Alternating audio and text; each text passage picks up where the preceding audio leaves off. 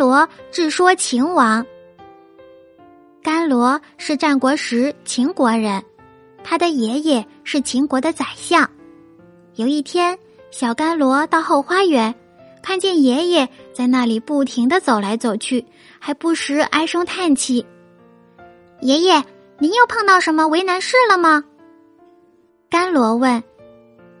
唉，孩子呀，大王不知听了谁的挑唆，偏要吃公鸡下的蛋。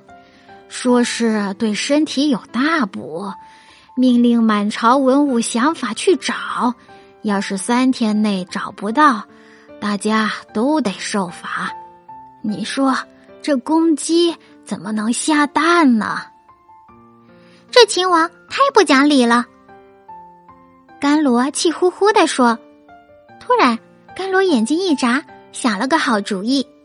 他说：“爷爷，您别急。”明天我替您上朝好了，我会有办法的。这甘罗很聪明，总是替爷爷出主意，爷爷也信得过他。第二天早上，甘罗真的替爷爷上朝了。他不慌不忙的走进宫殿，向秦王施了个礼。秦王很不高兴，说：“小孩子到这里捣什么乱？你爷爷呢？”甘罗说。大王，我爷爷今天来不了了，他正在家里生孩子呢，托我替他来上朝。秦王听了，哈哈大笑：“你这孩子怎么胡言乱语？男人家怎么能生孩子？”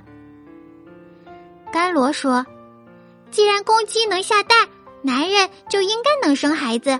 大王，您说呢？”秦王不知如何作答。只是笑了笑，后来他把那个挑唆他吃公鸡蛋的人叫来，狠狠的责罚了一顿。